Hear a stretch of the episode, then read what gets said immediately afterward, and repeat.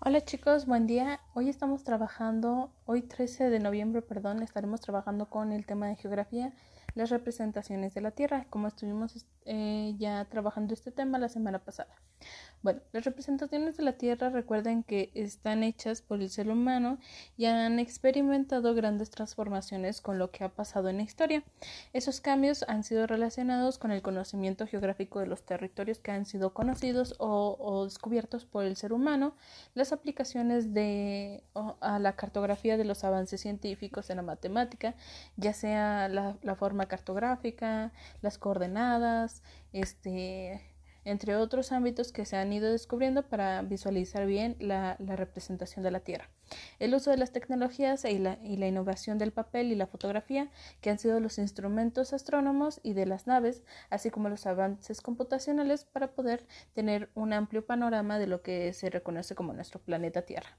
De esta manera, las representaciones de la Tierra han evolucionado desde las pintadas o, labradas en roca hasta lo que ha sido las elaboraciones por medios digitales a partir de imágenes o de satélites que se han enviado al espacio para poder tener, como ya les mencioné, un amplio conocimiento de nuestro planeta Tierra. Entonces, este cambio de lo que han sido las representaciones de la Tierra han sido desde las que han estado pintados o labradas en roca hasta lo que ya hoy conocemos como los medios digitales en, los planes gracias a esta parte del, del satélite.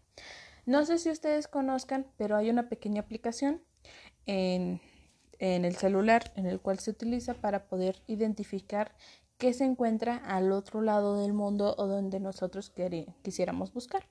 Entonces, ¿qué es? Esta aplicación nos va a poder permitir hasta identificar cuánto tiempo podemos hacer de aquí de San Luis Potosí hasta, no sé, Zacatecas, hasta este China, no sé, entre otros lugares, nos da como un, un aproximado de horas o del tiempo que estaremos haciendo gracias a esta representación de la Tierra que nos está dando los satélites. Hay satélites que no se envían a la Tierra, sino que están aquí mismo eh, en el planeta y los cuales han permitido tener un amplio panorama o un mayor panorama de lo que son las calles, de cómo están estructuradas, de qué se ubica en tal lado, y eso es gracias a la tecnología que tenemos hoy en día. Entonces, ¿qué vamos a estar realizando el día de hoy en su cuadernillo? Es que van a tener que completar un texto con apoyo de, de unas palabras que vienen a su lado este, derecho. Esa es la primera actividad. La segunda actividad es que van a tener que subrayar la palabra que complete correctamente la oración. En este caso viene la superficie terrestre representada en cada época corresponde a los territorios ya sea conocidos, conquistados o fotografiados. ¿Ustedes cuál creen que sea la respuesta? Las representaciones de la Tierra fueron primero planas y luego, luego ¿cómo se conocen? ¿Cuadradas, esféricas o prismáticas? La tercera, el estudio y la elaboración de representaciones de la Tierra en mapas se llama ortografía, cartografía o monografía.